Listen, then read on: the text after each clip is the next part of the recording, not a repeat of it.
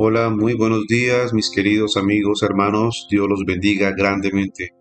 Bienvenidos a este devocional Palabra de Oración de Iglesia Salvación. Todas las mañanas a las 6.30 am compartimos de lunes a viernes Palabra de Dios para edificación de nuestras vidas.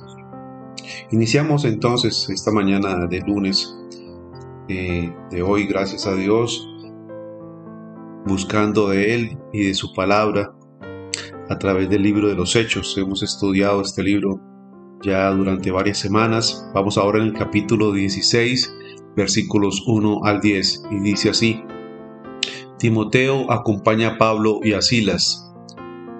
Después llegó a Derbe y a Listra, y aquí había allí cierto discípulo llamado Timoteo, hijo de una mujer judía creyente, pero de padre griego. Y daban buen testimonio de los hermanos que estaban en Listra y en Iconio. Quiso Pablo que éste fuese con él, y tomándole les circuncidó por causa de los judíos que habían en aquellos lugares, porque todos sabían que su padre era griego. Y al pasar por las ciudades, les entregaban las ordenanzas que habían acordado los apóstoles y los ancianos que estaban en Jerusalén para que las guardasen. Así que las iglesias eran confirmadas en la fe y aumentaban en número cada día. Y atravesando Frigia y la provincia de Galicia, les fue prohibido por el Espíritu Santo hablar palabra en Asia, y cuando llegaron a Misia, intentaron ir a Bitinia, pero el Espíritu Santo no se lo permitió.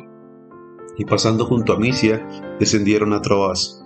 Y se les mostró a Pablo una visión de noche a un varón macedonio que estaba en pie, rogándole y diciéndole, pasa Macedonia y ayúdanos.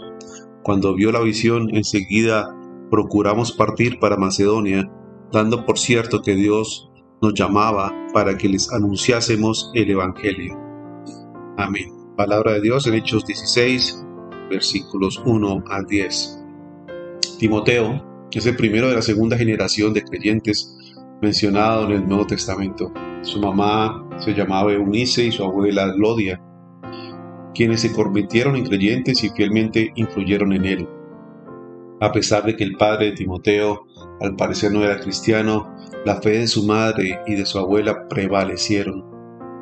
Nunca subestime las consecuencias a largo alcance de enseñarle a un niño a amar al Señor desde pequeño. Timoteo y su madre Eunice eran de Listra. Tal vez Eunice oyó predicar a Pablo en algunos de sus viajes misioneros, cuando él estuvo allí durante su primer viaje. Timoteo fue el hijo de una madre judía y padre griego, y para los judíos un mestizo era como un samaritano.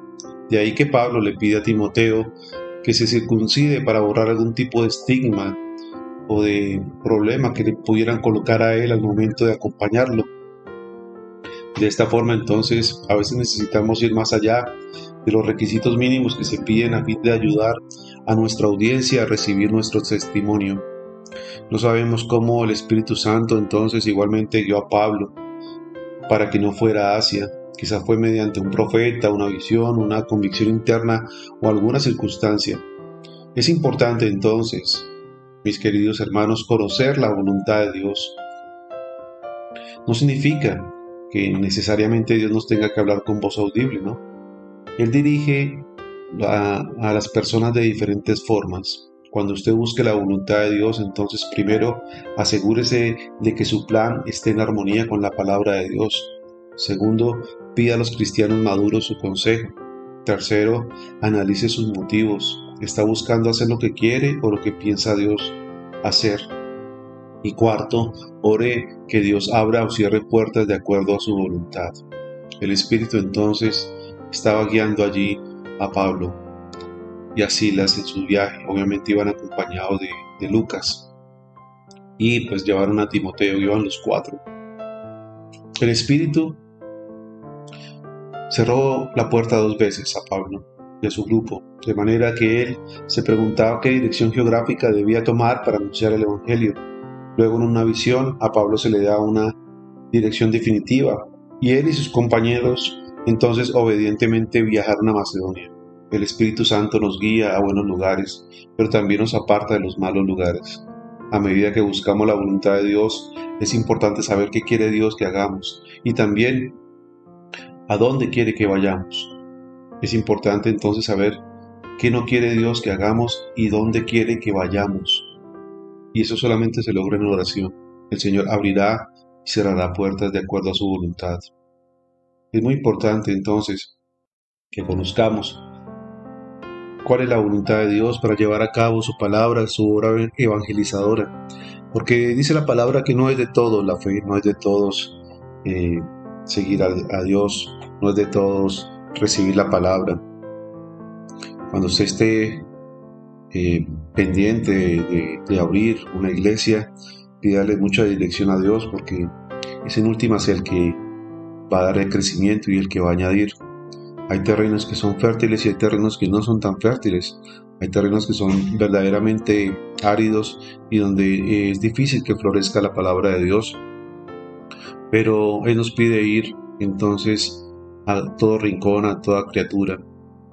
No debemos entonces preocuparnos por el resultado, sino debemos preocuparnos simplemente por predicar y por llevar la palabra.